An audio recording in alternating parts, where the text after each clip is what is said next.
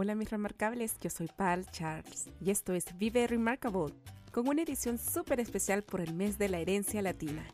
En los siguientes episodios conocerás las más inspiradoras historias remarcables de latinas que están siendo las heroínas de sus propias vidas, creándose las mejores oportunidades, derribando un miedo a la vez.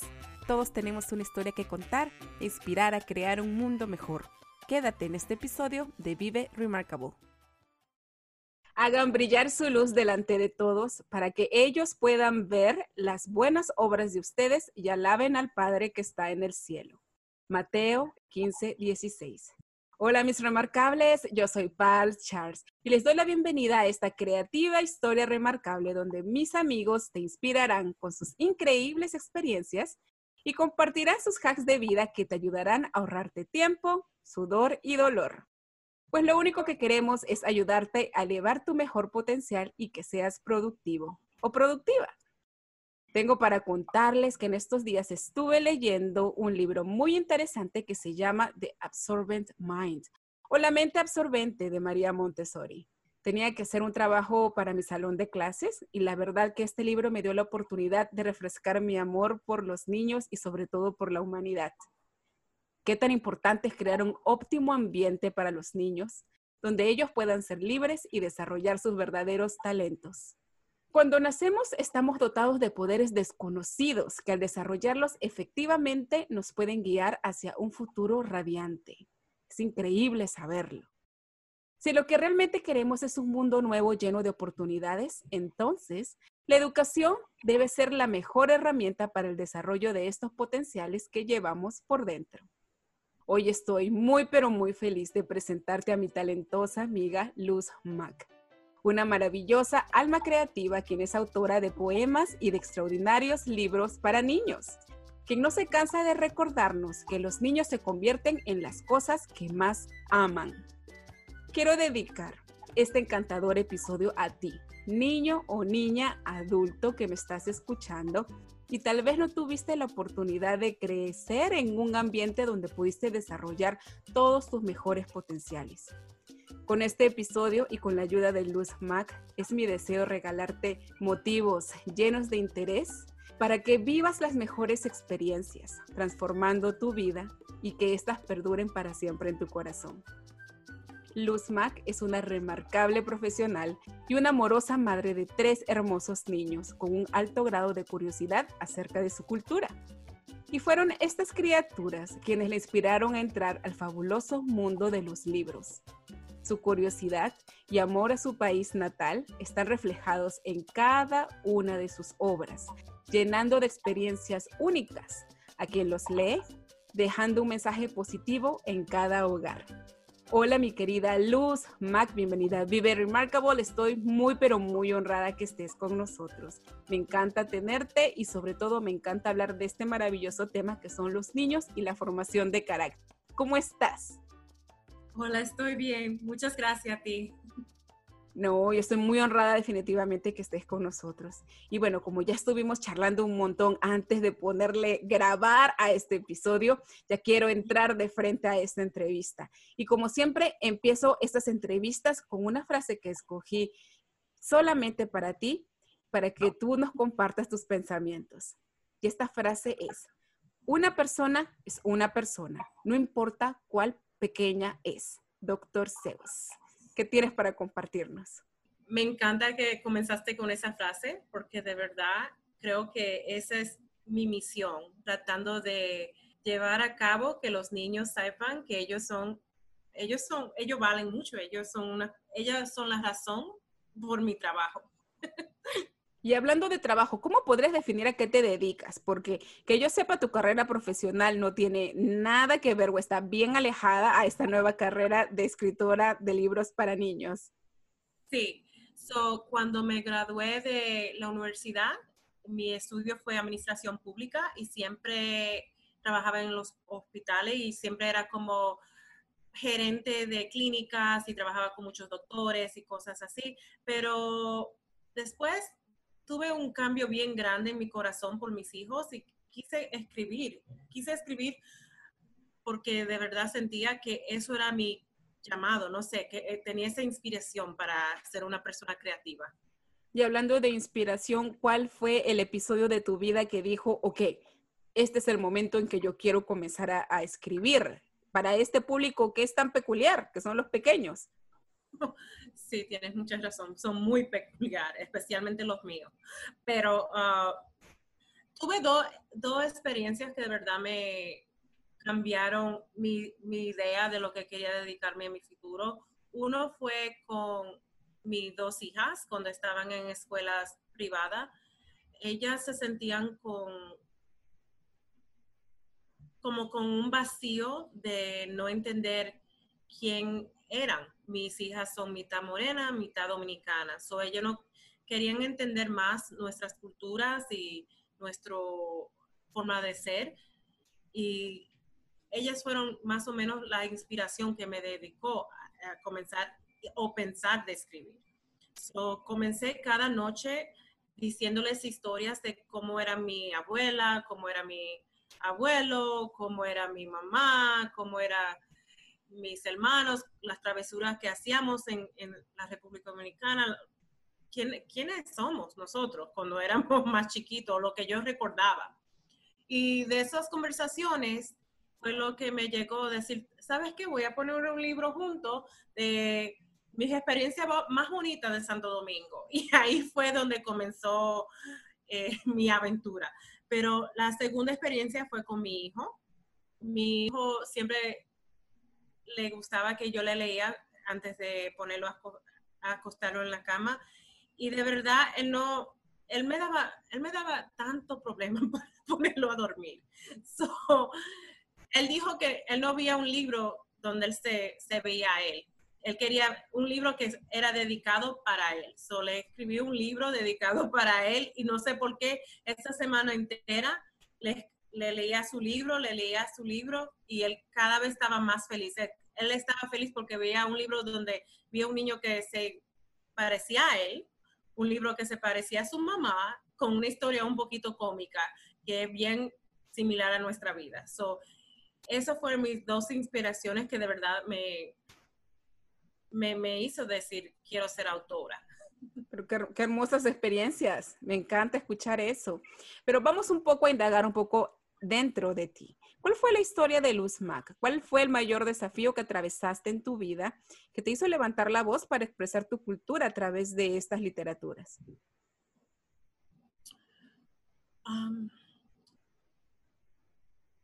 creo que para mí fue un poquito difícil expresar un amor a mi, mi cultura, un amor a, a mis raíces, porque yo, uh, yo vine, inmigré acá a los Estados Unidos cuando tenía seis o siete años y mi padre nos criaron siempre un tiempo aquí en Nueva York, otro tiempo en la República Dominicana y sentí más o menos como muchas, muchos niños que se crean así, como un desenfoque en quién soy yo, qué es mi cultura, porque ya cuando uno está aquí en los Estados Unidos como pierde un poco de su historia y se siente como que ha perdido un poco de su historia porque ya estamos aclamando o haciendo nuevas experiencias aquí.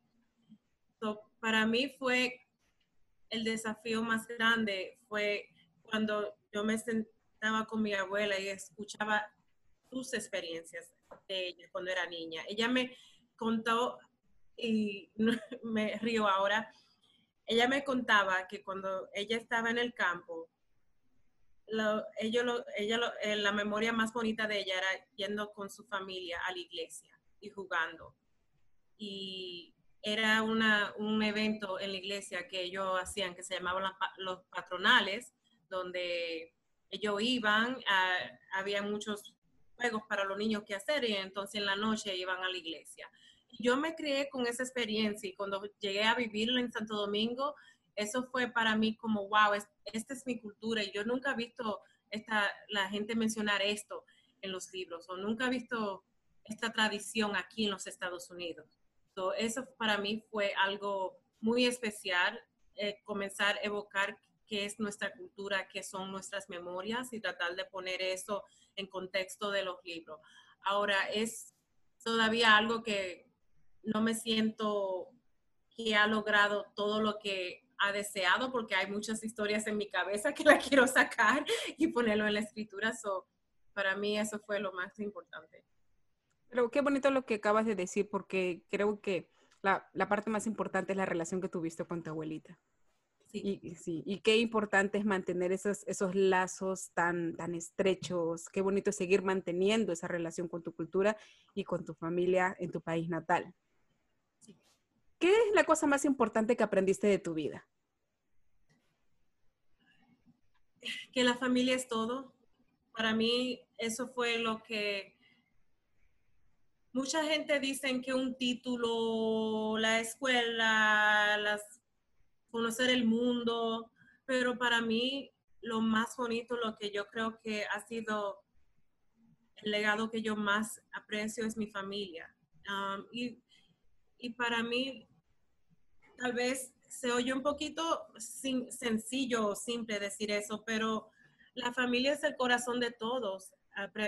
aprendemos a ser servicial en la casa, aprendemos dar amor y recibir amor en la casa. Y para mí eso, eso es tan especial y tan necesario. Muchos niños no han tenido esa, ese honor o ese privilegio de estar con su mamá o su papá o con sus seres queridos han tenido que criarse en, ambientes muy difíciles. Y siempre como mi corazón siempre piensa en eso, eso es lo que me duele, especialmente ahora pensando en niños que no han tenido esas oportunidades de estar con su familia. Pero para mí, eso es lo más importante. Totalmente de acuerdo. ¿Cuál ha sido o es la parte más difícil de llegar a encontrarte a ti misma en toda este, esta nueva trayectoria como escritora de, de esta clase de libros? El mundo literario es un mundo bien difícil y lo digo en, en el contexto de que cuando tú escribes tu primer libro o cuando tú dices voy a escribir, es difícil porque tú te tienes que enfrentar a muchos de tus miedos uno, para mí el miedo más grande era hablando en público, o lo detestaba. para mí eso era lo más feo. Y yo me paraba a leer mi libro y lo leía así. Te voy a demostrar. y los niños se reían y yo, ok, y así, pero tenía un miedo grandísimo. ¿Que de verdad es la demostración?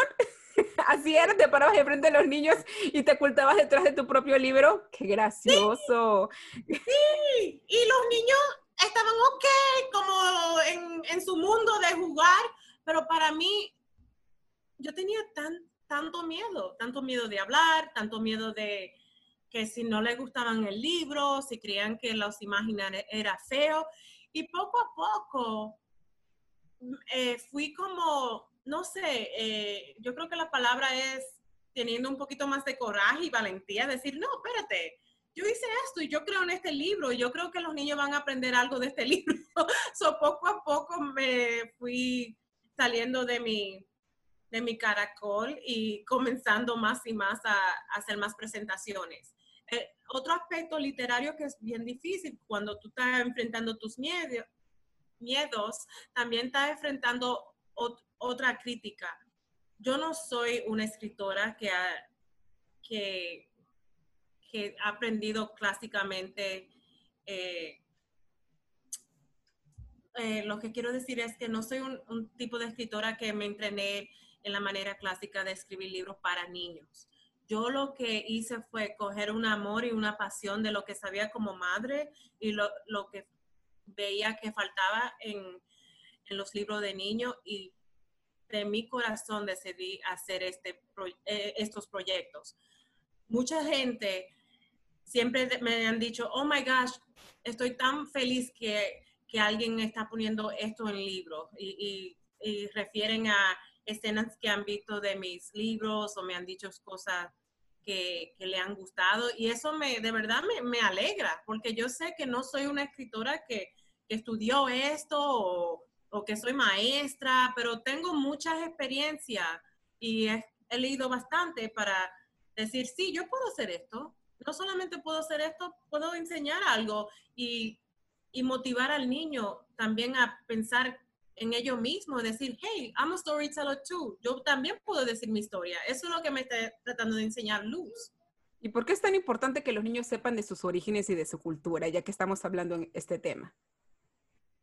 Para mí, para, e, en mi pensar, lo que hace importante para que ellos conozcan de sus orígenes y, su cultura es eh, conocer, sus familias, conocer quién era su mamá, quién era su papá, antes de ser de su mamá y su papá, eh, las experiencias que ellos han tenido.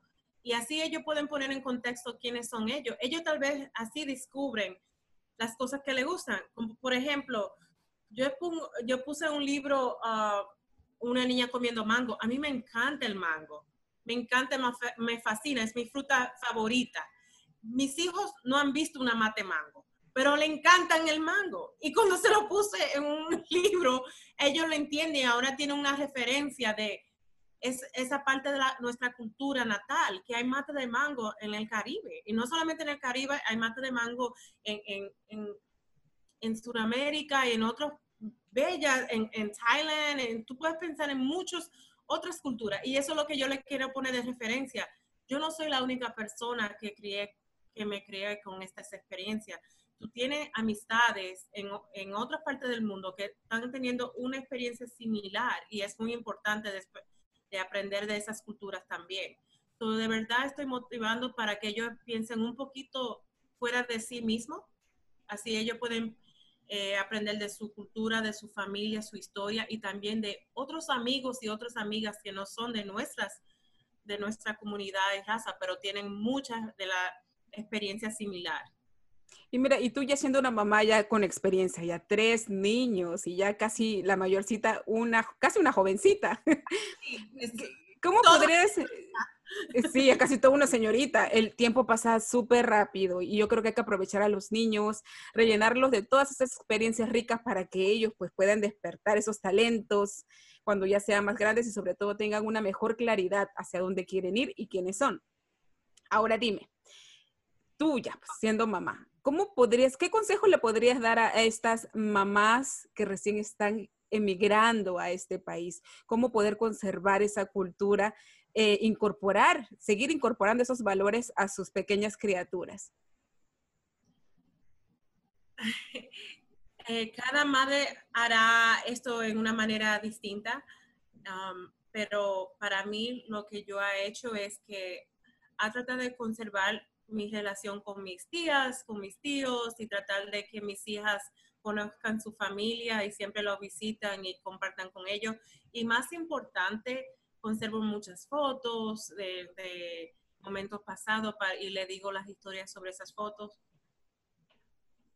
Y también lo que le hago a ellos es pensar de las experiencias que estamos creando aquí como familias, familia ahora, como momentos bien bonitos y bien alegres. Y siempre les digo que es importante que ellos conserven esas experiencias porque un día ellos lo van a estar compartiendo con sus hijos y con sus hijas. Pero tenemos que comenzar aquí en la casa, hablando, amándonos, conociendo a nuestra familia, yendo a sus fiestas. A veces ellos no quieren ir a las fiestas familiares porque se le encuentran un poquito boring, pero así ellos comparten y sigan bueno, sí, siguen conociendo a su familia. No, y totalmente de acuerdo. ¿Y, qué piensas con respecto al idioma, no? Porque, bueno, yo también en la escuela hay muchos padres que me dicen, ay, pero es que en mi casa hablamos dos idiomas, pero a veces yo trato solamente de ponerle que, sepa inglés y luego cuando la llevo a estas reuniones de familia ya no quieren hablar nuestro idioma nativo. ¿Qué opinas de eso? yo yo quiero ser bien honesta. Mis hijos entienden el español, pero no me lo hablan. Para nada. Para nada, para nada, para nada.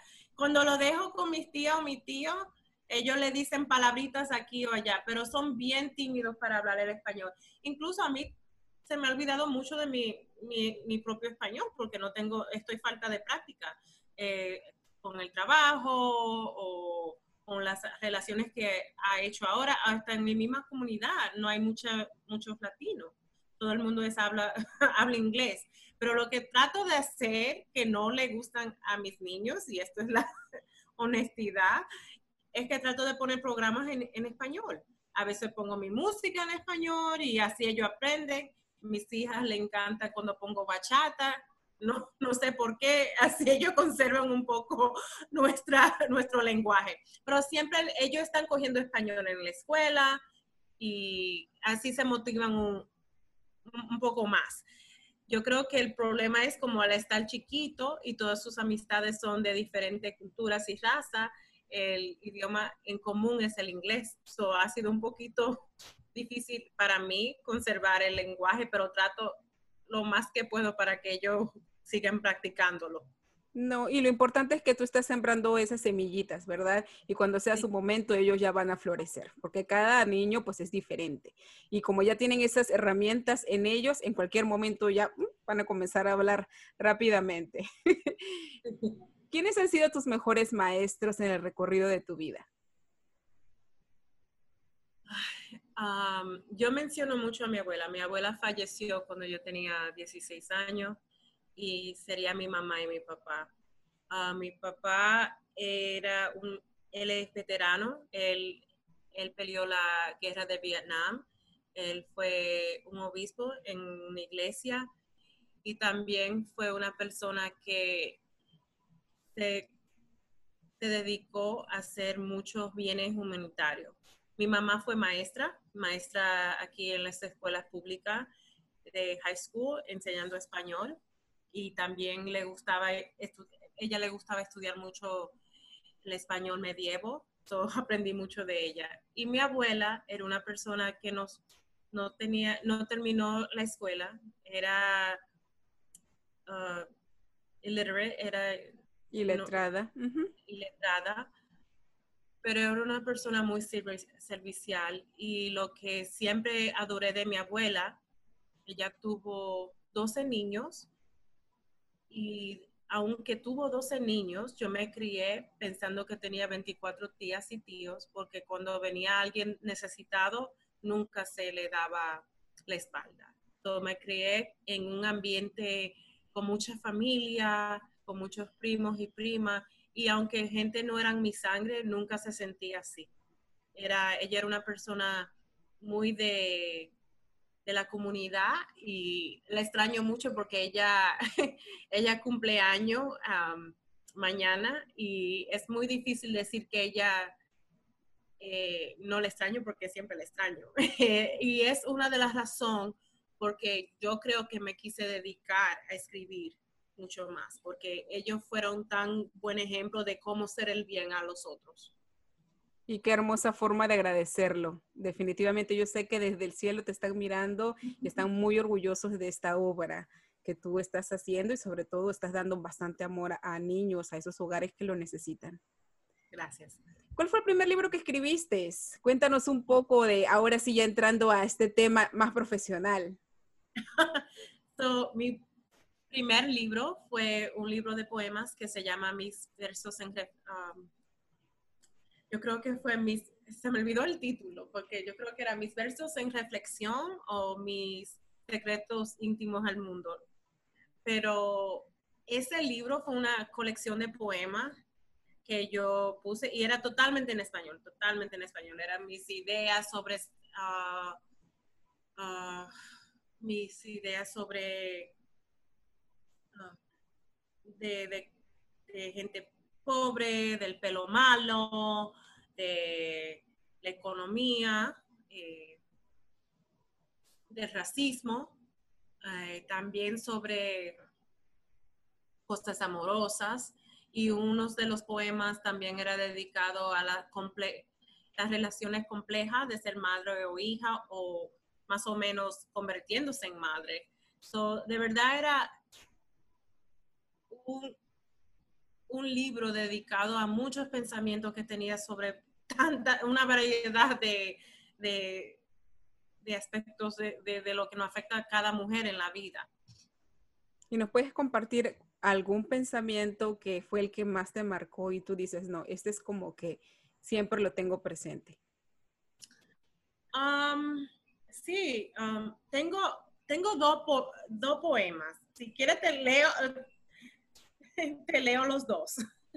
Sí, escoge el que quieras, depende de ti. Ese es el regalo que nos vas a dar a todos para reflexionar un poquito respecto de nuestras vidas. Este se llama bebé. encariñada bebé en manos de una madre que fingía.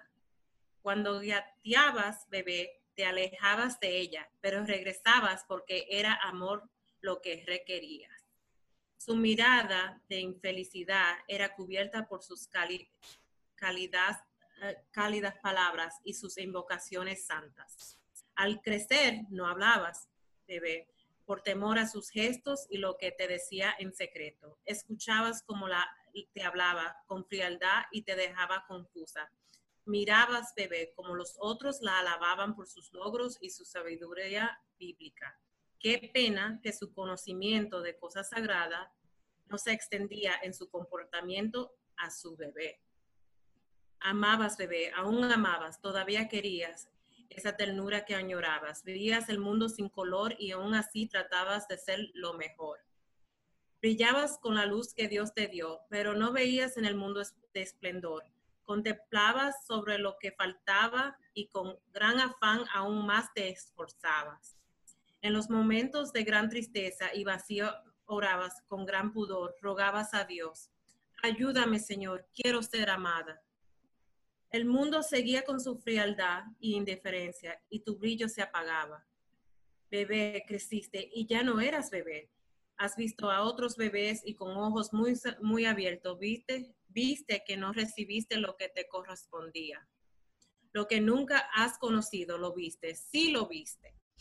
Ese amor lo viste en la forma en que otras madres amaban a sus niños. Mejor dicho, viste a bebés ser muy queridos, mientras tu pena crecía dentro. Esa pena estallando de las profundidades de tu ser y esta voz no callaba. Todavía eres bebé. Vas a ella y clamas, por favor, vamos a ver a alguien que nos ayude a ser madre y hija. Tus ojos declaraban tu dolor. Enfureció al ver tu sensibilidad la que no te permitiría ser dura ni fría. Ella te estaba enseñando algo, algo bueno, pero esta lección no quisiste aprender. Su respuesta te dejó silente al escuchar. Hay muchas madres que odian a sus hijas. Aún tratabas bebé, pero pensabas en las palabras sagradas del libro del amor y la paz. Un día derrotada y sintiéndote vacía, tu mundo giró hacia tu mejoría. Caíste fascinada, fuiste enaltecida. ¿Será el amor o será fantasía? De este giro tenías un rumbo nuevo. Te llenaste de ilusión. Tu cuerpo cambió. Un día despertar, bebé, tú cargabas a tu bebé.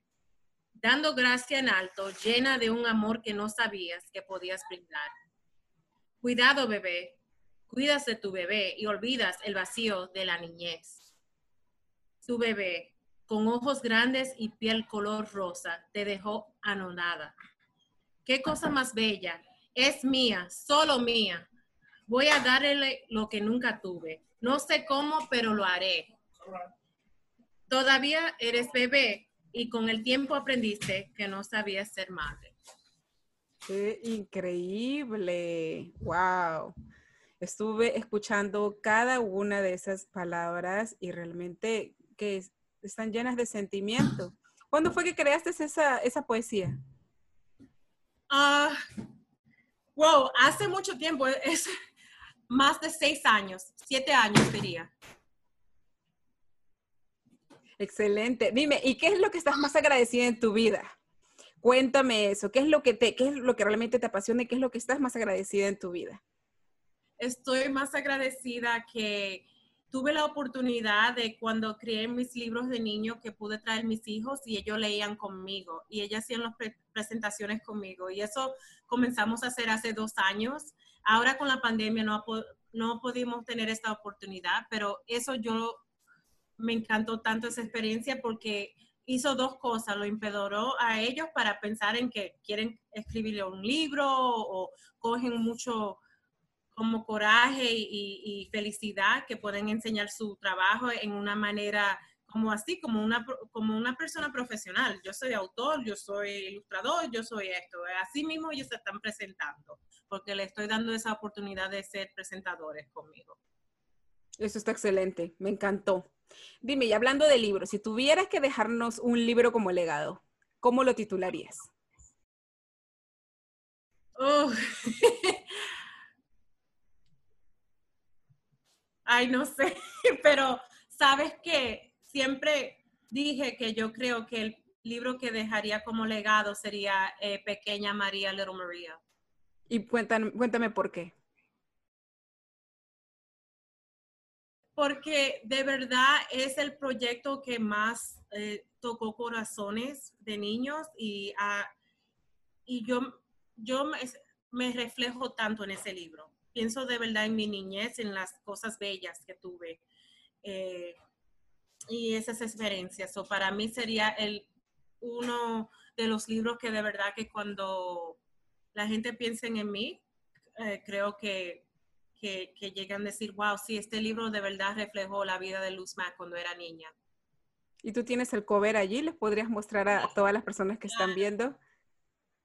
¿Nos puedes contar eh, una, pequeña, una pequeña frase de ese libro? Sí, claro. Eh, esta es la parte más, que más extraño, pero, de verdad la que tengo muchas memorias. Eh, esta es una escena donde María está con su familia. Qué hermoso. en la noche está en la galería entonces dice, después de la cena, su familia se siente en las mecedoras de la galería y pasan horas riéndose y contando chistes. Este libro es bilingüe, o la otra parte está en inglés, eso no la voy a leer, pero así se dan cuenta. Pero lo que, la razón por qué digo que esa es mi, mi, eh, recuerdo más favorito es que recuerdo cuando era niña, después de nosotros cenar, nos sentábamos afuera a ver las estrellas y hablar mucho mucha travesía hablábamos, hablábamos de, muchas tonterías, pero era para hacernos reír. Eran como más o menos los primos míos diciendo todos los piropos que le tiraban a las, mujeres que no le ponían atención, y, o mis tíos hablando de música o de otras cosas, pero era una manera chistosa de compartir. Qué hermoso recuerdo. Definitivamente qué hermoso recuerdo y me encanta que lo muestres en tus libros. Mira, todos los jueves en la plataforma de Instagram, nosotros lanzamos una pregunta que le llamamos The Remarkable Q. Y estas preguntas las lanzamos para abrir la conciencia de las personas, para ayudarlas, pues, ¿no? A indagar un poco más en ellas y sobre todo para crear posibilidades. The Remarkable Q de esta semana es, ¿cómo sería un mundo poblado de clones tuyos? Oh, Uh, no sé, pero yo sí sé que si hay un mundo lleno de clones míos, van a estar sumamente comiendo mucho mangú con los tres golpes y eh, escuchando mucha música y sinceramente creando muchos mundos, muchos libros, muchos, muchas cosas o aventuras nuevas para nuestros niños. Me encantó lo que acabas de decir, creando mundos, creando oportunidades. Y ahora, ¿cuáles son tus nuevas oportunidades? ¿Cuáles son los mundos que estás creando actualmente? So, una de las cosas que estoy más feliz es que, si Dios quiere, al terminar de este año, entrando el, el nuevo año, tendría una animación terminada para María, la super ayudante de Super Helper, y también terminaría otro libro sobre las aventuras de María, eh, pero con el baile del merengue. So, esa es una cosa que estoy bien animada y creo que muchos de los niños le van a encantar. Pero el último libro del merengue yo creo que va a ser bien bonito porque va a ser una exposición de otras culturas, como el baile Jalisco, como la bomba, como el cha-cha-cha, eh, y es dándole una plataforma a otras culturas en la manera infantil para que los niños así aprendan no solamente de cultura, sino también de música, de lo que hace nuestro, nuestra latinidad un poquito más sabrosa, ¿verdad? Porque nuestra cultura latina nos encanta bailar y, no, y, y esas músicas y eso y esas oportunidades de conocer más nuestra cultura así es una manera divertida para los niños. ¿Y tú piensas que la pequeña María podría convertirse en la próxima franquicia de Dora la Exploradora? Para serte sincera, yo tengo mucho, yo tengo mucho deseo y, y mis oraciones a Dios que pequeña María no solamente se, se piense en una franquicia así, pero que sea como la cara del bilingüismo, que sea la cara de cuando piensen la, en latinidad, um, piensen cómo se ve las familias latinas, que, no solamente tiene que ser María, yo creo que tiene que ser de verdad expandir nuestro mundo literario para incluir más, más inclusión, para, para ver más imágenes, no solamente como María, pero como niños que se parecen a mí, que se parecen a ti, que se parecen a, a, tu esposo, a un familiar. Y de verdad tengo ese deseo que un día, si Dios me toca esa oportunidad, quisiera tratar lo mejor de mí para poder sacar eso a cabo. Y así será, porque lo que hay en tu corazón realmente es algo maravilloso. Y hablando de cosas maravillosas, ¿de qué es lo que estás más orgullosa? ¿Qué es lo que te hace remarcable? Oh, lo que me hace remarcable son mis hijos, porque ellos me hacen tan, tan humilde en decir, mami, I don't like that, try again. Así ellos me dicen que trate otra vez cuando a ellos no les gustan algo. Qué buen feedback. Qué buen feedback, de verdad. Sí, así tengo los pies muy sobre la tierra. Qué gracioso. Dime, ¿y cuál es el mejor hack de vida que le podrías dar a una persona que está en esta posición como tú? Que está empezando una carrera literaria, pero que también todavía está luchando contra su cultura, contra, bueno, vamos a decirlo, contra sus complejos todavía. ¿Qué consejo tú le podrías dar a estas personas? El consejo más grande que yo le puedo a esas personas, porque yo todavía estoy peleando con esos complejos que tengo, complejos, miedos, temores, y, no se quitan, no se quitan del día para la mañana. Eso es, eso es, eso es una cosa que tú tienes que enfrentar cada día. Te tienes que empoderar con amor, de decir, me acepto, voy a cometer muchos errores. Yo creo que aún hablando contigo, tengo todavía temor un poquito porque a veces me trabeo en mis palabras y eso es siempre una cosa que me acompleja. Pero de verdad, lo que el mensaje que alguien tiene adentro en su corazón, Dios le va a ayudar y lo va a poder sacarlo adelante.